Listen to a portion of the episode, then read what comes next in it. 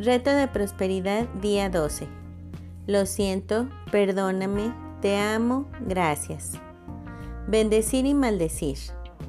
En su libro La ley y la promesa, The Law and the Promise, el escritor Neville Goddard cuenta la historia de un joven quien experimentó de primera mano lo poderosa que puede ser la imaginación como una herramienta para bendecir a los demás. Un pordiosero se le acercó a un joven para pedirle dinero para comprar comida. Debido a la forma en la que fue criado, el joven le dio todo el dinero que traía en su bolsa, aun cuando en ese momento sus finanzas eran insuficientes para cubrir sus propias necesidades. Sin embargo, unas cuantas horas más tarde, se le acercó nuevamente el mismo pordiosero, quien ahora se encontraba completamente borracho. Estaba yo tan enojado, le dijo el joven Neville, tan solo de pensar que el dinero que yo tanto necesitaba había sido utilizado de tal forma que me prometí en ese momento que nunca más escucharía la plegaria de un pordiosero. A lo largo de los años mantuve mi promesa pero cada vez que me rehusaba a darle algo a alguien, mi conciencia me lo recalcaba. Me sentía tan culpable que hasta me desarrollé un fuerte dolor estomacal, pero no me podía permitir ser un poco flexible al respecto. Hace poco un hombre me detuvo mientras paseaba a mi perro y me pidió dinero para comprar algo para comer. Siendo fiel a la promesa que me hice, se lo negué. Fue amable a pesar de mi respuesta. Hasta admiró a mi perro y habló de una familia en Nueva York que conoció que criaban perros Cocker Spaniel. Esta vez mi conciencia realmente me estaba molestando. Cuando se fue, quise actuar la escena de nuevo como me hubiera gustado que hubiese pasado. Así es que me detuve ahí en la calle. Cerré mis ojos unos cuantos segundos y reviví la escena de forma diferente. En mi imaginación vi al mismo hombre acercarse a mí, pero en esta ocasión él se acercó admirando mi perro. Después de que platicamos un rato, me imaginé cómo me decía, no me gusta pedirte esto, pero verdaderamente necesito algo para comer. Tengo un trabajo que comienza mañana en la mañana, pero he estado sin trabajo y esta noche tengo mucha hambre. Entonces metí la mano en mi bolsa imaginaria y saqué un billete de 5 dólares imaginarios y se los di amablemente. Este acto de mi imaginación inmediatamente disolvió mi culpa. Cuatro meses después, cuando caminaba con mi perro, el mismo hombre se me acercó y comenzó a conversar de nuevo conmigo, admirando a mi perro. He aquí un hermoso perro, dijo. Joven, no creo que me recuerdes, pero hace algún tiempo te pedí dinero y muy amablemente me dijiste que no. Digo que amablemente, porque si me lo hubieras dado, seguiría pidiendo dinero. Entonces conseguí un trabajo a la mañana siguiente y ahora voy mejor y tengo algo de autoestima de nuevo. Yo sabía que el trabajo era un hecho, el joven le dijo a Neville, cuando lo imaginé aquella noche hace cuatro meses pero no puedo negar la inmensa satisfacción que me dio el que se apareciera de nuevo para confirmarlo en persona. Aunque el joven de la historia no lo supo, lo que hizo con su imaginación fue enviar una bendición, envolviendo al pordiosero en una imagen de algo que sabía que podía ser.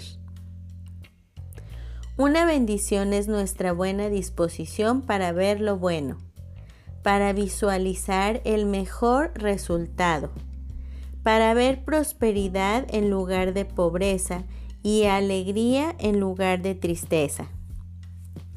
Cuando bendices a algo o a alguien, estás invocando a lo divino.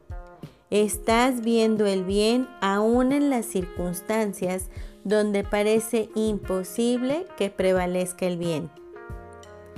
Una bendición es un acto de fe, una afirmación de lo bueno, dicha en la cara a la adversidad. Es el deseo de agarrarse de lo invisible mientras que te sostienes en la sombra de lo que aparenta ser.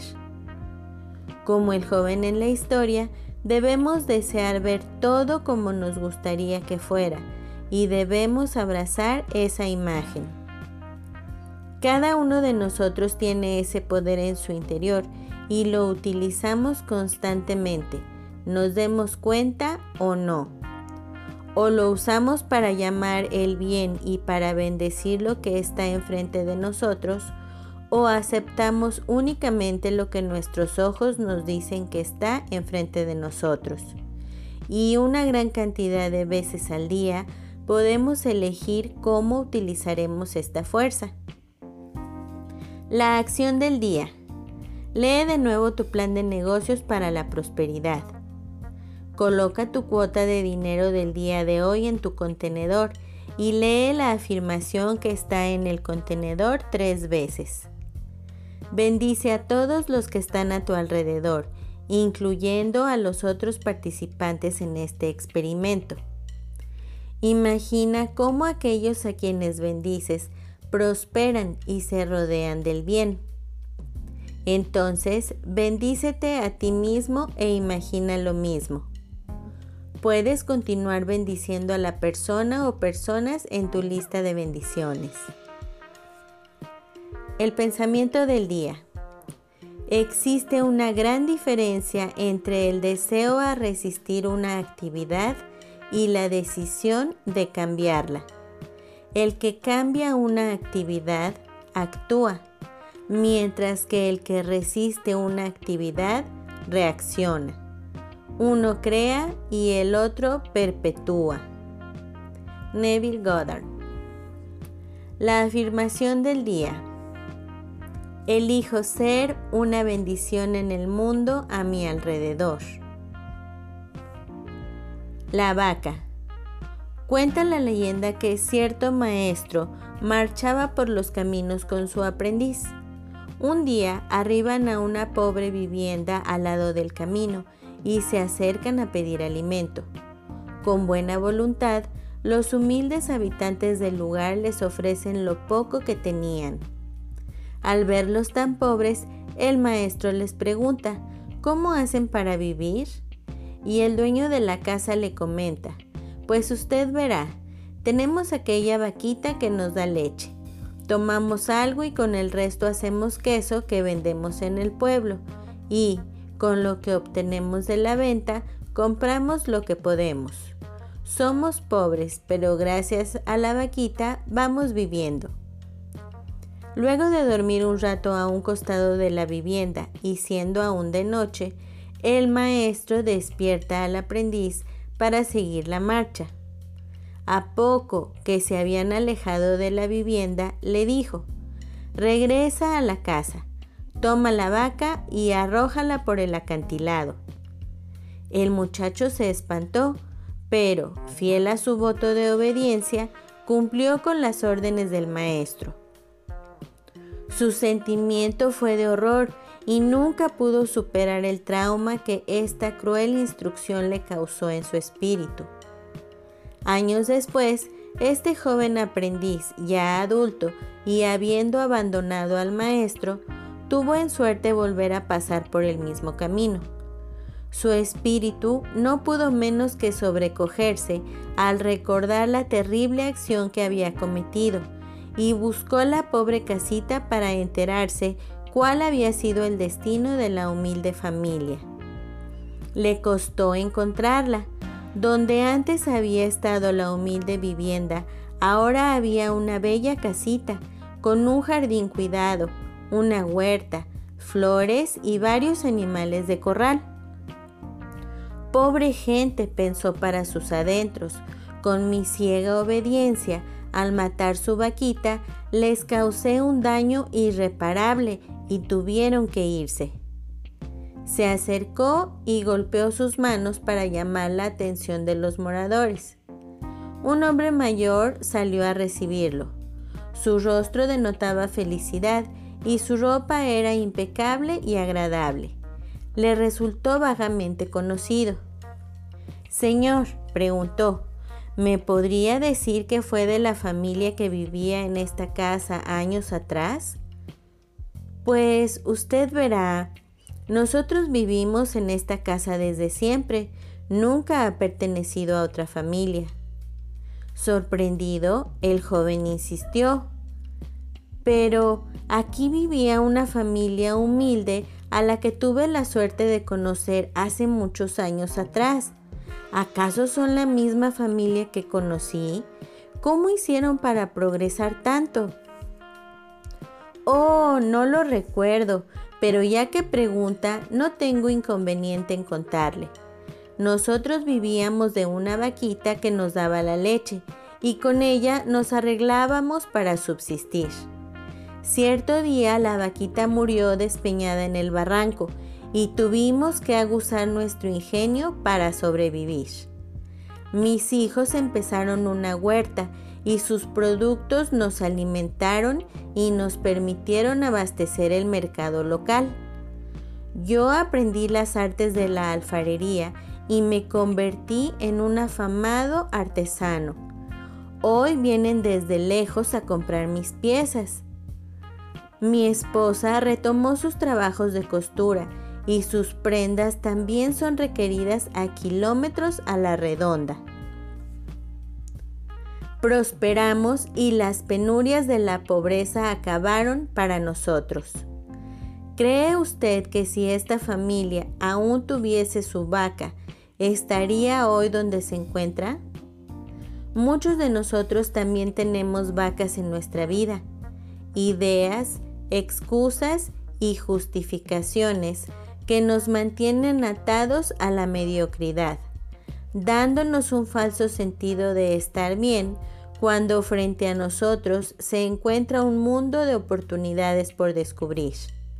Oportunidades que solo podremos apreciar una vez que hayamos matado nuestras vacas. Reto de bendiciones día 12. Lo siento, perdóname, te amo, gracias. Saludos de mi corazón al tuyo. Para bendecir a otros, debemos quitarnos de lo terrenal para entrar en un sitio neutral. El poeta sufi Rumi elocuentemente nos invita ahí con estas palabras. Ahí afuera, más allá de ideas de bien o mal, hay un lugar. Nos vemos ahí. El propósito de la lección de hoy es guiarnos a ese lugar. Intuitivamente, cuando menos, la mayoría de nosotros estamos conscientes de que los sentimientos como el amor, la alegría, la gratitud y la apreciación tienen un impacto positivo sobre nuestros cuerpos, mientras que el enojo no resuelto el resentimiento y la culpa tienen el efecto contrario. Por lo tanto, hace sentido encontrar la manera de transformar esas experiencias que nos duelen en experiencias que no. Ahí es donde entran las bendiciones. En su libro Los secretos del modo perdido de orar, el autor Greg Braden define una bendición como un lubricante emocional, porque como un ungüento sanador, nos permite liberar las emociones no resueltas y dolorosas que sentimos en lugar de presionarlas hacia dentro de nosotros, donde, como el ácido, solo servirán para corroernos y amargarnos. Para lubricar nuestras emociones, escribe Braden, debemos reconocer, bendecir, todos los aspectos de las cosas que nos lastiman, cómo bendecir a los que sufren, la causa del sufrimiento y los que son testigos del resultado.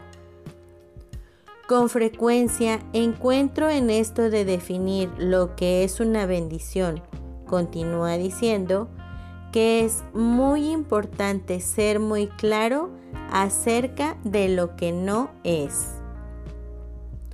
Cuando bendecimos a alguien que nos lastimó, por supuesto no estamos sugiriendo que lo que pasó está bien o que nos gustaría que volviera a suceder. Bendecir no condona o excusa cualquier atrocidad o acto de sufrimiento. No le pone un sello de aprobado al evento hiriente, ni sugiere que algún día elegiríamos revivirlo. Lo que sí hace una bendición es liberarnos de nuestras experiencias dolorosas. Reconoce que los eventos, cualesquiera que estos hayan sido, han ocurrido. Cuando lo hacemos, nuestros sentimientos acerca de esas experiencias salen de nuestros cuerpos en lugar de quedarse ahí atorados. De esta manera, bendecir es la forma de llegar al lugar de Rumi, más allá del bien y del mal. Bendecir es la llave para entrar en el espacio entre los dos. Temporalmente suspende el dolor lo suficiente para que podamos reemplazarlo con otro sentimiento. El sencillo arte de bendecir te da el poder para cambiar tu vida, agrega Braden. Y esto sucede en un solo latido del corazón. Podemos elegir y podemos ofrecer nuestras oraciones desde un lugar de fortaleza y claridad, en lugar de hacerlo desde un lugar de ira y debilidad. Y algo maravilloso comienza a suceder. ¿Suena demasiado sencillo como para que funcione? Una herramienta tan poderosa puede ser tan sencilla o tan complicada como elijamos hacerla. La razón por la que las bendiciones funcionan tan bien es fácil de entender. Es imposible juzgar algo mientras que lo bendecimos al mismo tiempo. Nuestras mentes no permitirán que hagamos ambas cosas a la vez. Muchas veces, cuando les pido a mis clientes que consideren las palabras del consejo de Braden y que permitan que el proceso de bendecir sirva de lubricante en sus propias vidas, removiendo el dolor y las heridas que sienten, mis peticiones son inicialmente recibidas con resistencia. Como preguntó un cliente recientemente, ¿cómo esperas que bendiga a la persona que ha hecho que mi vida sea un infierno los últimos seis meses? La pregunta es buena y la respuesta es muy sencilla. Cuando la vida duele, podemos manejar el dolor reviviendo el acto o la situación que nos hirió una y otra vez en nuestras mentes.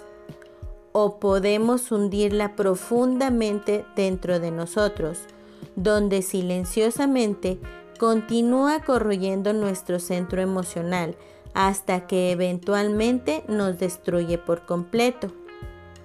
O podemos elegir sanarlo simplemente reconociendo el dolor y soltándolo, avanzando en la vida con el entendimiento de que somos mucho más grandes que cualquier dolor que podamos sentir en cualquier momento. La elección es nuestra. Y como dice Braden, si elegimos la sanación, el camino son las bendiciones. La verdad es que el infierno que vivía mi cliente no era el resultado de lo que alguien le hizo, sino de su reacción a lo que alguien le hizo.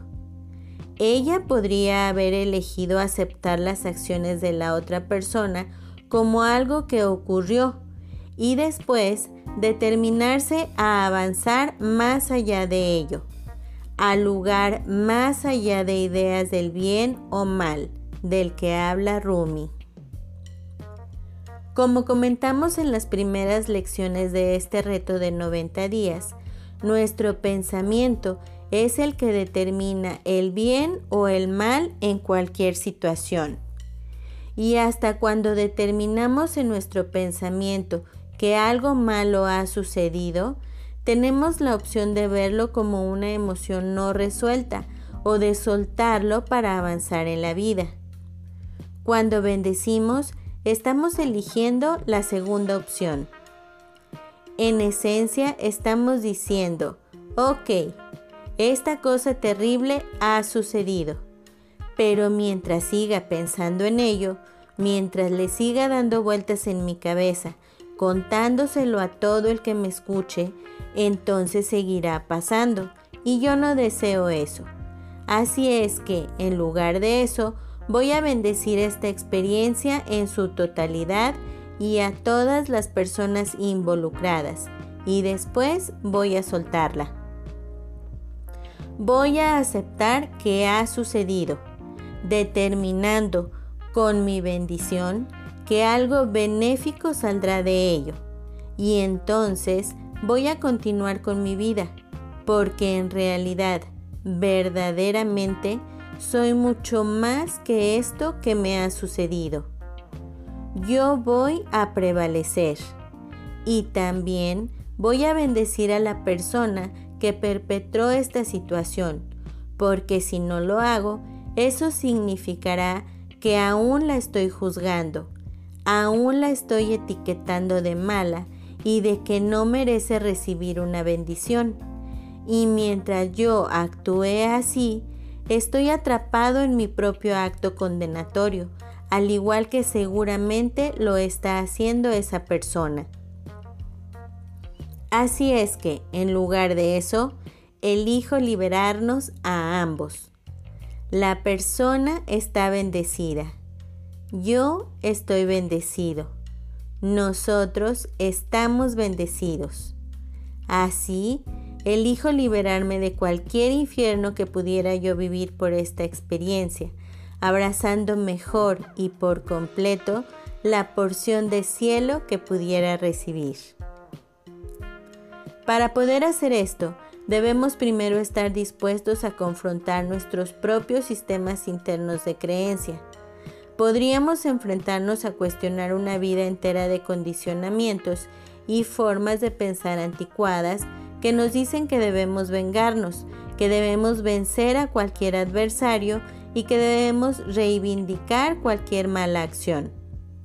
Para poder sobrepasar estas barreras y llegar a bendecir, debemos llegar al punto donde ya elegimos sanar por sobre cualquier otra cosa cuando finalmente estemos dispuestos a soltar todas nuestras viejas creencias y juicios que nos han mantenido atrapados, el verdadero trabajo de las bendiciones puede dar inicio. El ejercicio del día de hoy.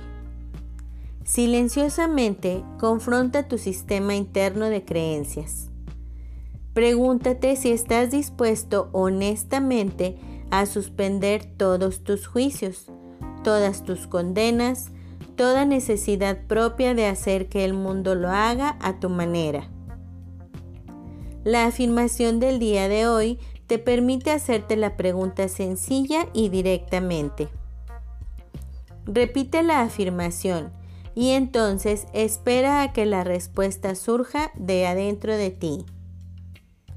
Registra tu respuesta y cualquier otra pregunta, duda o preocupación subsecuente que pudiera venirte a la mente en tu diario de bendiciones. No hay respuestas correctas o incorrectas a esta pregunta o a cualquier pregunta que se haga en el reto de las bendiciones. El propósito de este ejercicio, así como de todos los otros en esta serie de lecciones, es sencillamente el de hacerte más consciente de dónde estás en tus propios procesos de pensamiento, Así es que no te pelees. Solo responde la pregunta lo más sincero que puedas y registra la respuesta y cualesquiera otros pensamientos que lleguen a tu mente. La afirmación del día de hoy.